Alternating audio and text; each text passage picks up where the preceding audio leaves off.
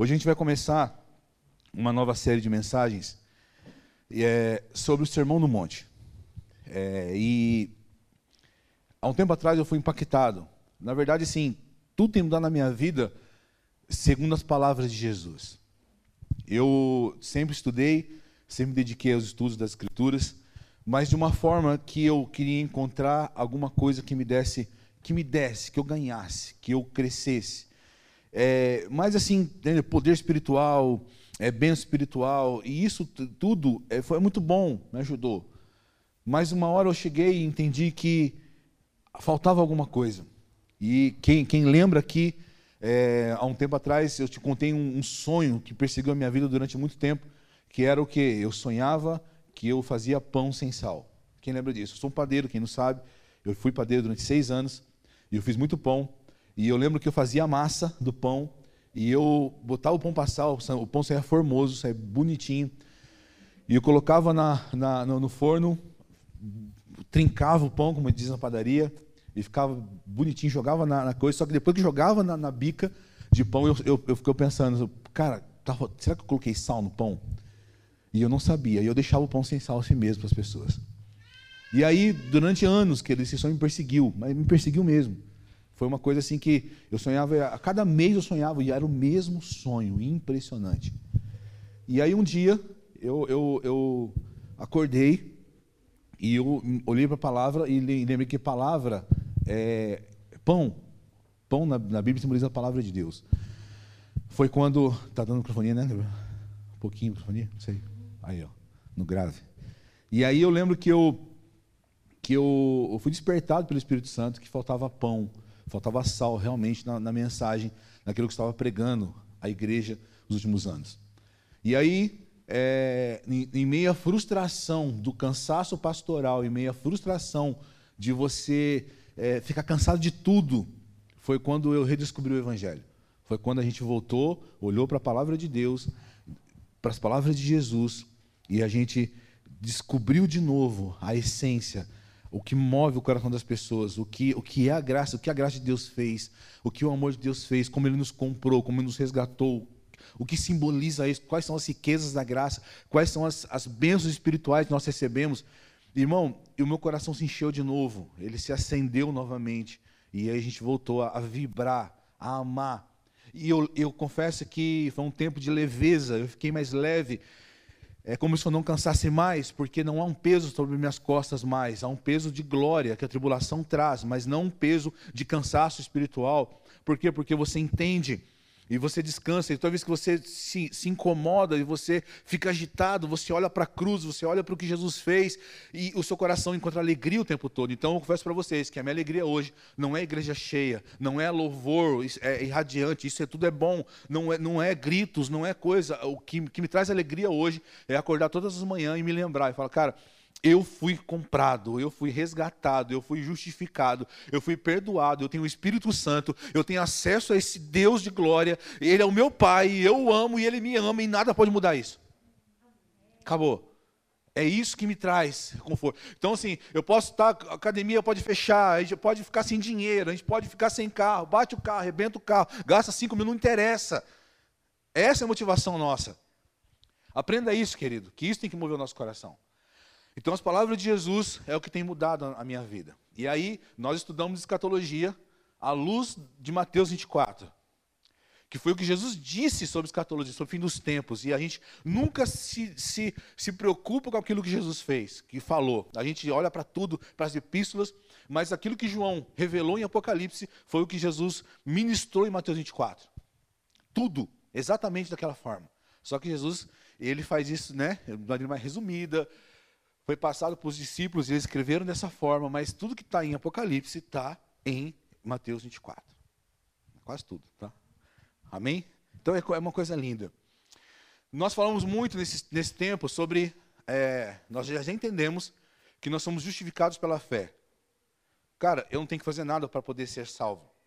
A, a iniciativa da salvação ela veio de Deus. Ele nos encontrou, nós estávamos perdidos em, em nossos delitos e pecados, mortos em delitos e pecados. Nós estamos destituídos da glória de Deus, totalmente depravados. E não havia nada em nós que agradasse a Deus, mas mesmo assim, Ele nos alcançou. Ele nos, nos buscou, correu atrás de nós, nos alcançou e tem tentado até hoje conquistar o nosso coração. Ele não força a barra, ele, ele, não, ele, ele, ele não empurra, ele não, ele não é, sabe, usa de força e violência, mas é, não é por força ou por violência, mas pelo meu espírito, diz o Senhor dos Exércitos. E ele está tentando nos levar a algum lugar. E, e, dessa maneira, olhando os nossos olhos, conquistando cada vez mais. Então, isso que Jesus fez. E aí nós entendemos que o quê? Que nós recebemos o quê? Uma nova natureza que nós nascemos de novo. Necessário vos é nascer de novo. Deixa eu perguntar algo para você. Você é nascido de novo? Como você sabe disso? Nós não pensamos nisso. Será que eu nasci de novo? Não, mas Jesus disse que eu nasci de novo. Eu tenho o Espírito Santo de Deus. Você é guiado pelo Espírito Santo de Deus, porque se você é guiado pelo Espírito Santo, você é filho de Deus. Mas se é, como Paulo diz em Romanos 8, que você tem o Espírito Santo de Deus. Então, assim, pode soar pesado eu falar e, e querer apontar para você e perguntar, cara, e aí, você é salvo? Você é regenerado? Como você sabe disso? A, a nossa pergunta é: como que eu vou andar agora? A pergunta que os homens fizeram para João Batista: e agora o que faremos, pois? O que faremos, pois, em, é, em tão grande salvação? E o que eu faço agora? E, e foi recomendado a ele: se você tem duas túnicas, dá uma para alguém. Se alguém te obrigado, né? a gente vai ver isso no, no, no futuro. Mas existe uma prática de vida que os cristãos, que os nascidos de novo têm. E quando a gente fala de sermão da montanha, nada mais é do que ele, o sermão da montanha não é outra coisa senão uma notável, grandiosa e perfeita elaboração daquilo de que o nosso Senhor denominou o seu maior mandamento o seu mandamento. Então, ou seja, o, o, eu vou repetir aqui, porque eu escrevi, tá, irmão? Porque, entendeu? O Sermão do Monte não é outra coisa senão uma notável, grandiosa e perfeita elaboração daquilo que nosso Senhor denominou do seu novo mandamento. Qual é o novo mandamento? Quem lembra que é, perguntaram para Jesus, acho que Mateus 22, 34, não me engano. Diz o quê? É, qual o mandamento, Senhor? Amar ao Senhor teu Deus sobre todas as coisas. Há um único Deus. E outro, outro mandamento semelhante a esse é o quê? O teu próximo como a ti mesmo. Então, ou seja, o mandamento que o Sermão do Monte nos ensina é amar o próximo. Mano, o Sermão do Monte, ele não é, entenda uma coisa, muita coisa se diz sobre o Sermão do Monte, a gente não vai ver isso agora, a gente vai ver na quinta-feira, sobre os detalhes, aquilo que pensam sobre o Sermão da Montanha, Alguns dizem que não é para esse tempo, que nenhum cristão pode viver o sermão da montanha. Alguns dizem que, é, que os ensinamentos ali estão é, em outro nível, são para o milênio, quando Jesus retornar à terra, estabelecer o seu reino. A constituição do reino será o sermão da montanha. Sim, ele é. Mas entenda uma coisa: Jesus disse uma coisa, que o reino de Deus, ele está dentro de nós. Então, ou seja, a, a, cara, o reino vai vir ainda no milênio, mas nós temos a capacidade de viver hoje o sermão da montanha, porque o reino de Deus está dentro de nós. Amém, queridos? Então, vamos lá. O, ser, ah, tá, o sermão da montanha, pois nada mais é do que uma grandiosa elaboração desse mandamento. Se pertencemos a Cristo, e se o nosso Senhor dirigiu essas instruções a nós, isto é, devemos amar-nos mutuamente, tal e qual Ele nos tem amado. E esse, esse, então, nesse sermão, nos é demonstrado como se pode realizar o feito. Amém, querido? Quem já leu o Sermão da Montanha? Quem já leu o Sermão do Monte? Você já leu, né? Três, três específicos. O Sermão da Montanha é uma mensagem só. Você não pode separar o Sermão da Montanha. Ele é uma coisa só. E você tem que levar ele por completo. Amém, querido? Outra coisa interessante sobre o Sermão da Montanha. Daqui a pouco a gente vai ler ele, tá? Alguns pedaços. Ah, no Sermão do, do Monte, não nos é recomendado vivei deste modo e vos tornareis cristão. Porque aí seria lei, seria legalismo, seria. Ou seja, eu tenho que fazer alguma coisa para poder me tornar alguma coisa. Você não vê isso no Sermão da Montanha. Você vê o quê? Que é o contrário. Olha só. É, pelo contrário, somos ali ensinados. Visto que sois cristãos, vivei deste modo. Então entenda uma coisa. Não tem como um cristão que se diz cristão nascido de novo, regenerado, cheio do Espírito Santo, não viver o sermão da montanha. Porque esta, esse é o estilo, essa é a vida que um cristão genuíno tem que ter. Tá? Então, ou seja, eu não cumpro o sermão da montanha porque eu quero me tornar cristão, mas por eu ter sido resgatado, comprado, regenerado, tenho o Espírito Santo de Deus. Então, ou seja, eu sou um cristão e eu tenho que viver o sermão do monte. Então não entenda como lei. Ah, pastor, mas eu não consigo viver. Fica tranquilo, querido. o, nosso intuito agora é ensinar o Sermão do Monte. É a gente meditar no Sermão do Monte. É a gente estudar o Sermão do Monte. Cara, e eu confesso para você, se eu não me engano, é, a gente está estudando é, Lloyd Jones. A gente está baseando as mensagens no livro do Lloyd Jones sobre o Sermão da Montanha. Foram 66 mensagens. 66 domingos, dá quantos anos? Não sei, cara. 66 mensagens ele pregou, cara, sobre o sermão da montanha. Então, ou seja, você não precisa ter pressa. Você não precisa entrar em condenação. Você precisa o quê? É, é, existe uma parada que a gente é, não entende completamente ainda, que é o quê? Nós recebemos a vida de Deus. É como se, como que eu explico? A gente estava nas trevas, fomos transportados de uma hora para outra, Deus nos transportou. Houve uma. Lembra do, do Goku e do, dos caras que fazem teletransporte, e viemos para cá. E aí a gente está agora no reino de luz. Só que a gente não sabe andar na luz. Alguém sabe aqui? A gente continua com nossos vícios, com a nossa mentalidade segundo o mundo. A gente continua com os nossos pensamentos egoístas. E, ou seja, é necessário que a gente aprenda a como andar nessa novidade de vida. Como a gente vai prosseguir por isso que Romanos 12 diz o quê? Não vos conformeis com este mundo. A gente está. Não, o que é louco é isso, porque a gente foi transportado do reino das trevas, só que a gente continua do mundo. Sim ou não?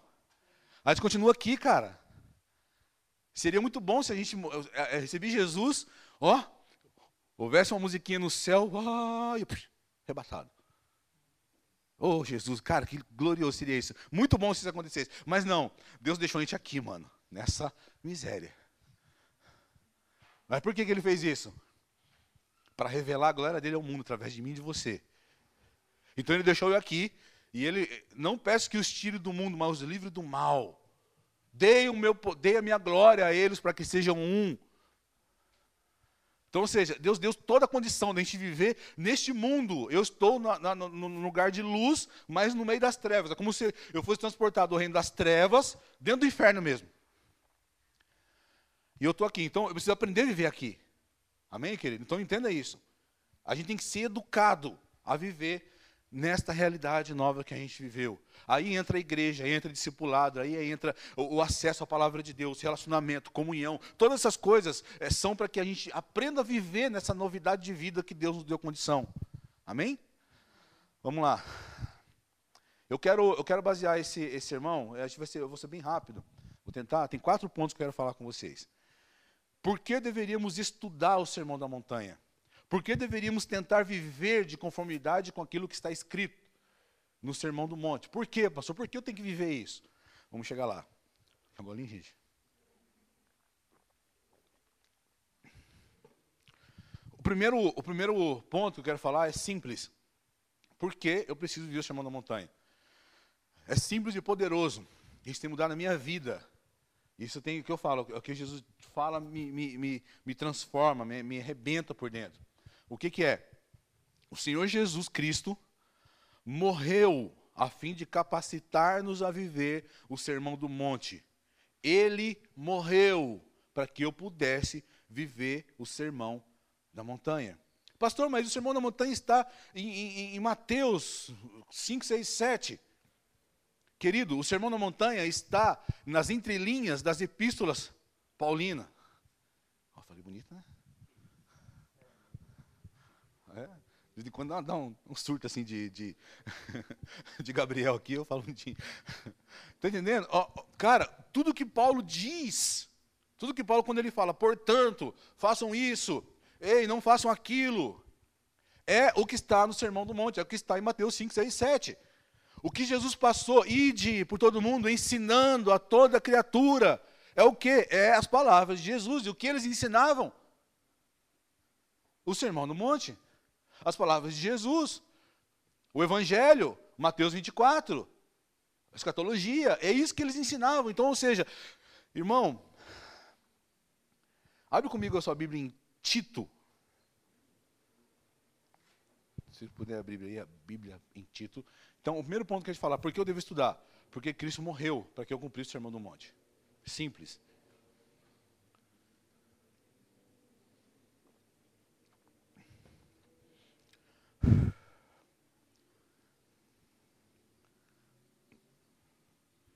Quem achou? Tito 2,14, 2,11.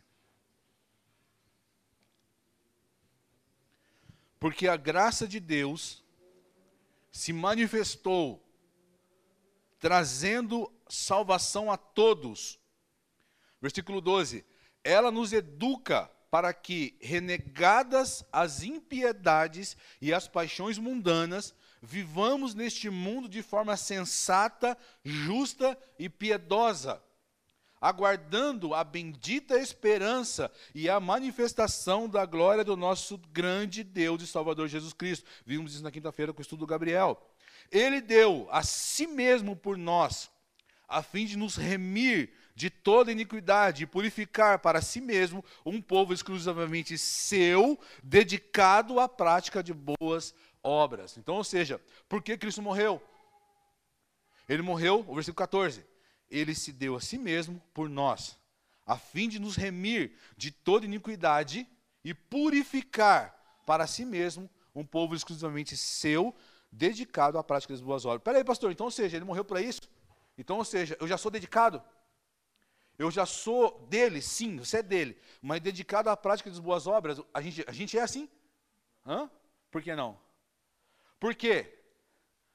Lembra que eu falei da, da, da, do lugar? Precisa aprender a viver aqui. E aí, como que, eu, como que eu vivo aqui essa realidade? Olha o versículo 12. Ela nos educa para que, renegadas, eu tenho que renegar, irmão. Eu posso dar um pecadinho? Posso. Lógico que pode. O pecado é bom, irmão. Aí eu posso pular a cerca? Pode. Você faz o que você quiser. Você pode. Mas, cara, não foi isso que Jesus ensinou. Essa não é a vida que condiz com a nova realidade que você recebeu em Cristo. Então, ou seja, o que eu tenho que fazer? Eu posso, mas eu não quero. Por que eu não quero? Porque eu amo mais a Deus do que. Eu amo mais a Deus do que o mundo.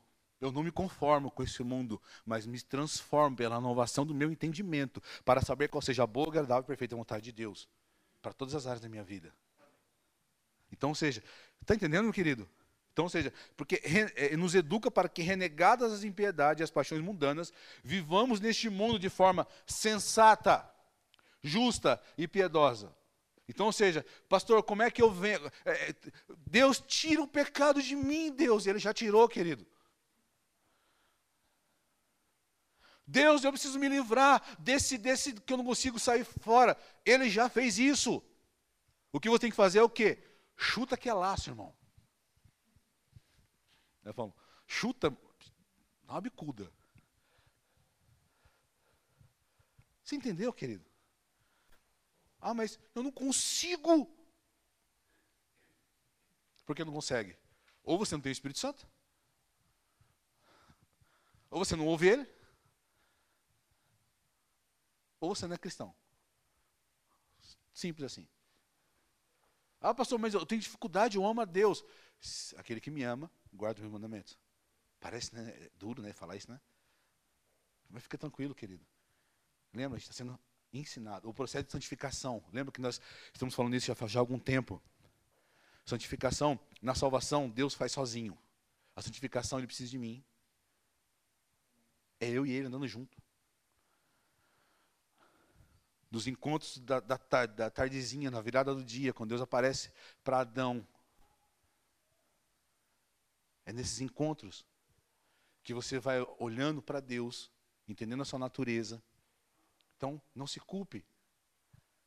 Você vai olhando e fala, cara, você vai olhando e vai, mano, como eu posso fazer isso? Como eu posso desagradar um Deus que me amou tanto. Não é por força nem por violência. Por isso que eu falo, Deus está nos conquistando a cada dia, a cada momento. Até que não esteja mais, nada seja mais importante do que Ele em nossas vidas. Então, ou seja, irmão, não é por força. Entenda isso. O que, que Deus está falando? Olha para mim, olha para a cruz, entenda meu amor. Só que o mundo não deixa a gente entender amor. O mundo relativiza as coisas. O mundo, o mundo, o mundo engana a gente. Fala que tudo é mentira. Porque não, tem que pensar em si mesmo. Sabe, cara, tem muitos pensamentos, muitas vozes vêm aqui. Não, você precisa curtir a vida, você precisa aproveitar. Não, porque você tem que fazer. Cara, se você perder essa oportunidade, você não vai ter outra. Então, cara, vai fundo, entrega. O que importa é o que, o que, é o que te faz feliz, é o que você sente, o que o teu coração manda. Não! Não é, isso é importante sim, talvez para nós, para nossa carne é. Mas ou seja, tem alguém aqui dentro de nós gritando: "Aba, Pai". Se a gente ouvir o espírito, como é que eu venço a carne? Como é que eu venço a carne? Andando no espírito. Pa, meu irmão, se, cara, para de ler Bíblia. Para de ir aos cultos. Para, para de adorar, para de contemplar a Deus. Para de meditar na graça, na cruz, no Evangelho. Para. Só gasta a, a, o seu tempo com as coisas deste mundo. Irmão, você está fadado ao fracasso, porque a, tua natureza vai te empurrar para baixo. Você é igual aquele o machado de Eliseu, que escapou e foi na água, e a natureza do machado o que, que é? É afundar. Agora, ou seja, Existe algo, Eliseu pegou o, o, cabo do machado, me dá o cabo, colocou sobre as águas, e alguma coisa aconteceu naquele machado, que era ferro, estava afundando, mas aquele machado subiu do fundo do rio e, e levitou. Então, ou seja, assim sou eu e você ainda. Eu e você somos igual esse machado, caídos do rio, mas o madeiro, a cruz nos atrai. E ela, ela faz alguma coisa em nós, a gente continua pesado, mas há um poder sobrenatural que, ó, Imagina, você é levinho. Hã? E aí, irmão, vai chegar um dia que essa nova, essa, é, é, essa natureza do ferro vai ser transformada em algo incorruptível. Aí nós não vamos mais afundar. A gente vai, a gente vai é, é, é igual pega um pedaço de ferro, joga na atmosfera da Terra. Não sei qual que é as fases da, da, das camadas aí, mas joga onde a gravidade não tem poder. O que, que vai acontecer? Você vai flutuar, irmão. É nesse dia que a gente vai viver os, os corpos glorificados, a adoção completa, a santidade. Cara, não vai, o pecado não vai poder mais, a gente não vai mais pecar. A gente vai olhar para uma menina e vai. Não tem mais efeito. A gente vai olhar para dinheiro, para ganância, para tudo e falar. Merda. Mas enquanto, esse dia não chega, o nosso segredo é olhar para a cruz, é olhar para Jesus. Amém? Segunda razão para a qual devo estudar o Sermão do Monte. A gente nem leu o Sermão do Monte, a gente daqui a pouco. Ah, a segunda razão pela qual estudamos o Sermão da Montanha, ou do Monte, ou da Montanha, né, como você achar melhor, é que nenhuma outra coisa nos ensina tão insistentemente a absoluta necessidade do novo nascimento. Existe um padrão de vida que os cristãos têm. Onde que eu encontro essas características, esse padrão? No Sermão da Montanha. Lembra que eu, eu, sempre falo uma coisa que, ó, aqui, está tudo branquinho, né, mais ou menos aqui. Aqui é um cal aqui que tem que pintar uma vez por ano. Mas assim, se eu pinto aquela parede, se eu pinto aqui, ó, esse lado de branco, esse aqui está branco também. Só que quando eu pinto isso aqui, isso aqui vai denunciar outra parede que está suja. Existe um critério, existe uma, um ponto de referência. E qual é o ponto de referência do cristão? É Cristo. E onde você vê Cristo? No Sermão da Montanha. Porque Jesus não ia falar daquilo que ele não fazia. Amém? Então, ou seja, é ali que eu tenho um ponto de referência. Então, ou seja, quando eu, quando eu, eu, eu analiso a minha vida, a luz do Sermão da Montanha é como se ela fosse um, um, um espelho. Ou seja, ela mostra aquilo que eu sou de verdade. Por isso que muita gente foge do Sermão da Montanha. Por isso que muita gente fala, é impossível viver o Sermão do Monte. Porque quando você se depara com o Sermão da Montanha, irmão, de verdade, vou falar algo para você. A gente estudou muita coisa nesses, nesses dias, nesses anos aqui. Em tudo que, que nós estudamos, irmão, eu só vi falha em mim. O que revelou Foi, mano, que eu não sou crente. Quem se sentiu assim? Uma galera que estudou com a gente. Mano, eu, eu, eu, desculpa a palavra, eu sou, eu sou uma porcaria. Como diz o Marco Feliciano muito tempo atrás, eu sou o verme do verme do carrapato. Qual que é a sua, Julia? Qual que é a sua? Você lembra? Meu Deus. Ela mandou mensagem para mim falou, pastor, eu me sinto cocô do cavalo de Isabel. E eu... Sério, irmão, eu fiquei assim, sabe, eu pequei aquele dia. Está entendendo? Irmão, ai meu Deus, até perdi aqui, ó. Essas bem-aventuranças avassalam-me com seus requisitos. Elas mostram-me o meu total desamparo. Então, ou seja, eu preciso nascer de novo. Lembra de Nicodemos? Encontrou com Jesus e Jesus falou para ele e ele não entendia. Jesus falou para ele: oh, filhão, necessário é nascer de novo. Nascer da água do Espírito. Mas como que eu vou nascer de novo? Eu vou entrar no ventre da minha mãe e vou nascer de novo? Não, Anta. Não. Você precisa receber o Espírito Santo. Você precisa ser regenerado. Você precisa de vida, e uma vida não é humana, é uma vida nascer, nascer da água do Espírito, é nascer para uma novidade de vida. Então, ou seja, por favor, meu querido. Ah, mas pastor, mas e se eu me deparar e perceber que eu não sou nascido de novo? Querido, continue estudando, chamando montanha. A prática de, dessas coisas vão, vão, nos ensinar a viver dessa maneira. Só de você estar tá aqui, deixa eu falar uma para você.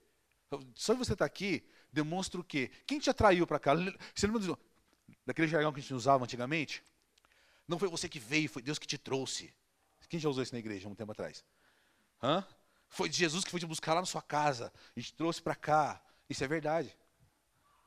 Se você tem, se você está sendo atraído por essa, por isso, é real. Deus quer você. Então Ele quer te ensinar. Amém? Olha só. Uh, o Sermão da Montanha uh, nos ensina a necessidade do novo nascimento. Bem como a necessidade do quê? Do Espírito Santo e a sua atuação dentro de nós. Irmão, eu, eu, a coisa mais fantástica quando eu penso no, no Evangelho, tudo que Jesus fez é coisa linda. Mas aquilo que me deixa é assim, é que ele disse, eu tenho que ir, porque se eu não for, o Consolador não vem. Irmão, o Espírito Santo é que nos ensina, que nos, que nos convence do pecado, da justiça e do juízo.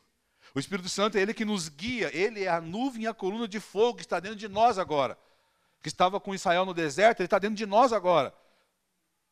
Então, ou seja, o Espírito Santo é Deus em mim, me capacitando a cumprir a sua palavra. Então, ou seja, irmão, quando eh, você olha, você começa o Sermão do Monte, você vai entender a sua necessidade, a sua, a, cara, como a sua incapacidade, você vai ver que, e eu vou falar para você uma coisa, eu, eu tenho gasto os meus conselhos hoje, quando eu vou falar com alguém hoje, a coisa que eu mais falo, a pessoa fala para mim, estou me esforçando para ser melhor. As pessoas falam para mim hoje, ah, pastor, então, eu, eu falei com os desviados aí, e aí, que estão retornando, né? E, pastor, eu estou tentando. E eu falei, irmão, tenta não. Sério, eu sou assim, não tenta não. Você não vai conseguir, querido. Ah, mas eu estou tentando ser melhor. Não, não vai, não tente ser melhor. Você precisa confiar no Espírito Santo.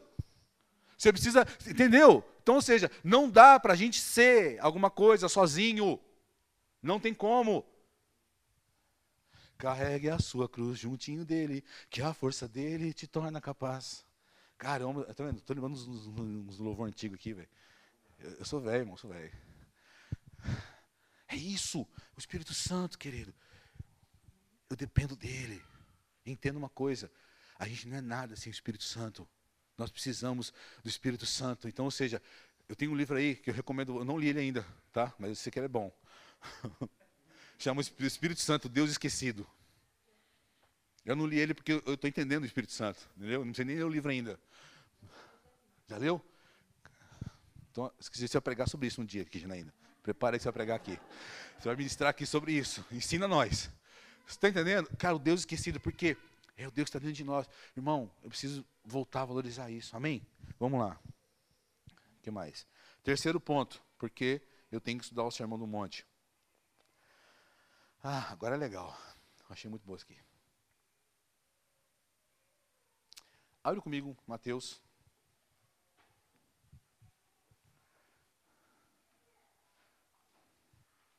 Estão bem, gente? Estão com sono? Tanto com sono não, está de boa, né? Tranquilo. Vamos lá. Vai, Fê. Abre aí. Mateus 5, versículo 1 em diante.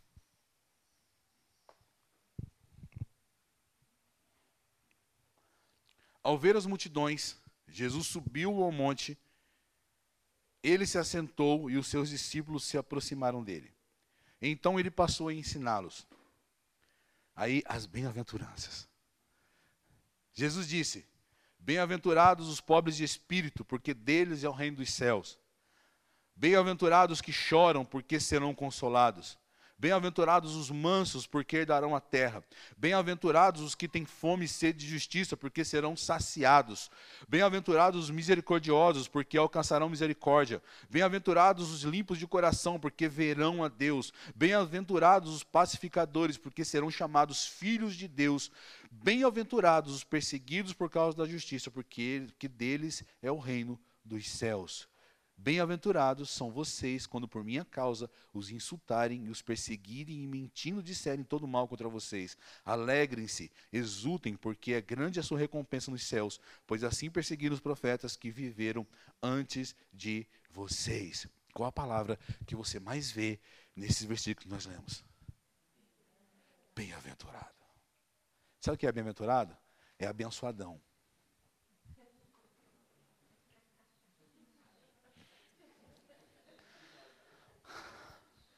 Essa aí é minha, tá?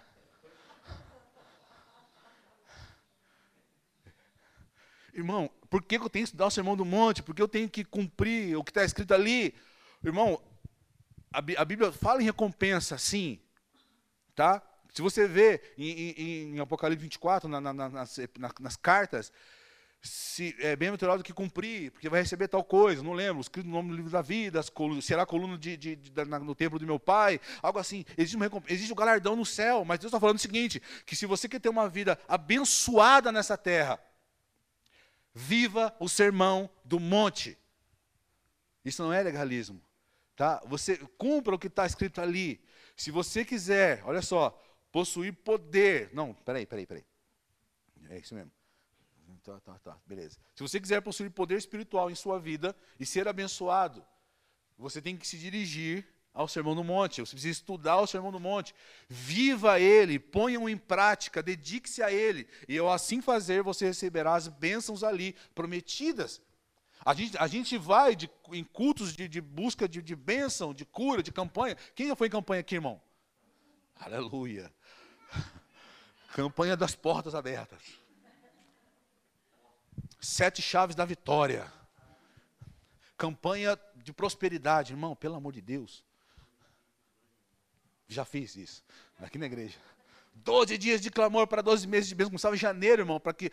O primeiro dia do ano para que janeiro fosse abençoado. segundo dia para que fevereiro fosse abençoado. terceiro dia para que março fosse abençoado. E era assim até o doze dia. Cara, nada, nada conta, mas com o entendimento que nós temos hoje, não, como é que eu sou abençoadão? Como é que eu sou bem-aventurado? Cumprindo o sermão da montanha. Simples. Então, ou seja, eu preciso viver o sermão da montanha. Por quê? Porque eu quero ser abençoado. Bem-aventurados. Eu quero. Ó, ó, que, ó, vamos voltar aqui, quer ver? Ó. Bem-aventurados os pobres de espírito, porque deles é o reino dos céus. Ai, aleluia, Jesus. Você quer mesmo melhor que essa? Deles é o reino dos céus. Ah, irmão, os que choram serão o quê? Com, irmão, não é, não é um consolo de autoajuda, é o consolo do céu. Imagina, irmão, que você é louco, cara. É, é, é outro nível de bênção, não é, é segundo a terra, não, cara. Então, os, os mansos, porque, porque o quê? Herdarão a terra. Os mansos herdarão a terra. Irmão, eu tenho que ser manso. A gente vai estudar sobre isso. Não, Moisés era mais manso, né? Moisés era mais manso da terra e ele matou um homem, então de boa.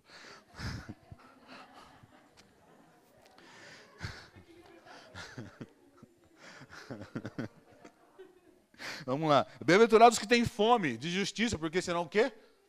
Fartos. Mano, você é louco, mano. Entendeu? Bem-aventurados Os misericordiosos, porque alcançarão misericórdia. Os limpos de coração verão a Deus. Os pacificadores são chamados filhos de Deus. Os perseguidos por causa da justiça, deles é o reino dos céus. Então, irmão, pelo amor de Deus, não quero outra bênção. Eu preciso viver o sermão da montanha. Simples assim. Amém, querido? Você precisa. Hoje, é, é, quando se fala de santidade, tirar o sermão da montanha de lado. Estão ensinando para as pessoas. Ah, você tem que ser santo, irmão. Você tem que parar de beber, de fumar. Quem, não, vou falar uma coisa aqui, gente. Escandaliza não. Quem diz que beber e fumar é pecado? Calma, calma, calma, calma, calma e calma. Ah, porque os viciados. Sim, irmão, sim, se isso te dominar, qualquer coisa te domina. Até você mesmo pode dominar a sua vida. Até o seu trabalho pode roubar o lugar de Deus na sua vida. Até o seu marido pode roubar você de Deus. Muita coisa. Então, ou seja, tá? Quem disse? Não está falando disso. Falando de coisa mais séria, mais embaixo. De coisa mais terrível. Então, ou seja, estão tentando colocar para as pessoas, pare de usar roupa curta. Lógico, ninguém vai ficar usando uma roupa depravada, parecendo uma, né, uma piricrente. Não. Não vai usar assim. Né? Não, se, se algum pastor me ver, eu estou comprando uma calça diferente ontem, ela é meio apertadinha. Aí, entendeu? Pronto. Não pode usar, Paulo, não. Não pode usar. Hã? Que horror, pastor. Não, querido. A Juliana pintou cabelo de vermelho, de, de azul, roxo. Irmão, pecado. Não, querido, não está falando disso. Está vendo como pegaram o, a, a, santidade e colocaram em normas que não tem nada a ver, sendo que o, o que Deus está falando aqui é muito mais sério. Quando a gente caminha com Deus, vai, o Espírito Santo vai nos guiar. E aí algumas coisas não poderá fazer, algumas coisas sim. Deus vai requerer algo, a, a, coisas diferentes de cada um de nós. Amém, queridos? Então, assim, antes, é, se você quiser desfrutar de fartura, não busque alguma bênção mística. Não se apresse a frequentar reuniões na esperança de obter fartura. Antes, volva-se para o Sermão do Monte, em suas aplicações e requisitos. Perceba a sua absoluta necessidade e então você receberá essa fartura. Essa é a estrada que leva diretamente à bênção de Deus. Viver o sermão da montanha. Amém, querido? Quarto e último ponto, para a gente encerrar. Eu vou só vou ler uma citação do Lloyd Jones aqui, para encerrar a nossa, a nossa introdução. Essa aqui é a introdução, tá, querido? Do Sermão do Monte. A gente vai começar semana que vem de novo. E, e, e sem pressa, tá? Por que eu tenho que estudar o Sermão do Monte? Porque é o melhor método de evangelismo que existe. Por quê, pastor? Eu vou ler aqui o que o Lloyd Jones diz. Por certo, todos deveríamos estar eminentemente preocupados com esse aspecto. Nos dias em que vivemos, o mundo atual está aguardando o aparecimento de crentes autênticos e deles precisa desesperadamente. Nunca me canso de dizer que aquilo de que a igreja mais necessita não é organizar campanhas de evangelização a fim de atrair as pessoas que ainda estão do lado de fora, mas começar ela mesma a viver a vida cristã.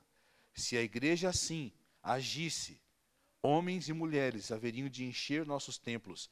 As pessoas diriam: qual é o segredo disso?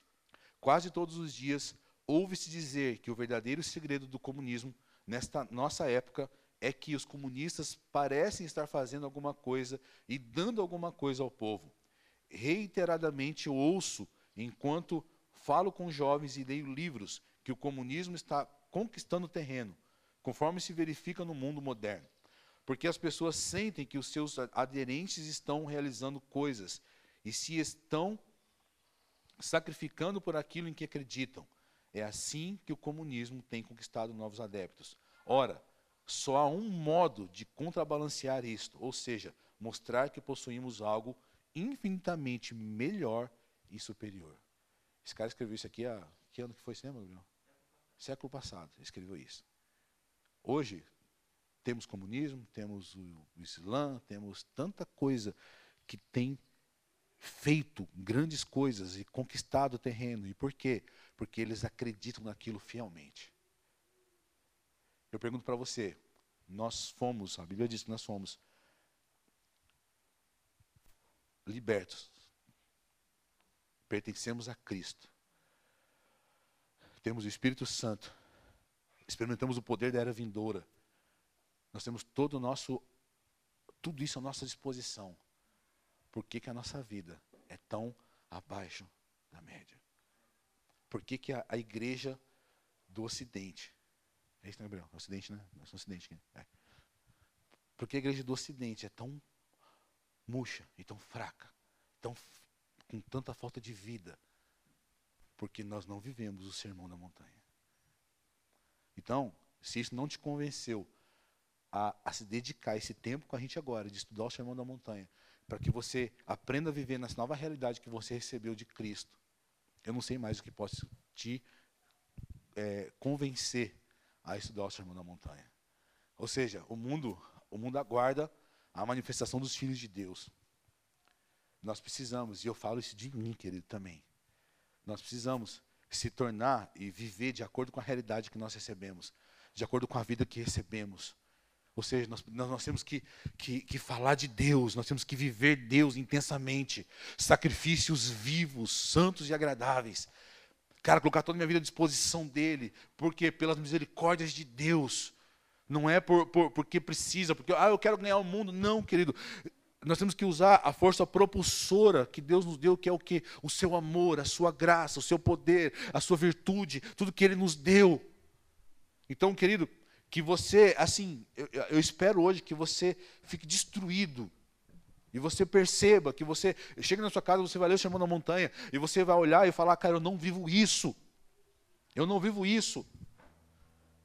Essa não é a minha realidade. E você não vá fugir, então você é igreja porque não vale a pena, não, mas que você corra para perto de Cristo de novo, para receber vida dele. Filhinhos, não pequei, mas se pecar, tem um advogado para com o Pai, Jesus Cristo e o justo. Está entendendo, querido? Então nós vamos voltar. E a ideia aqui, desse tempo que te viver, é praticar. Vai ser a prática nossa nesse, durante esse tempo novo agora. Amém, meus queridos?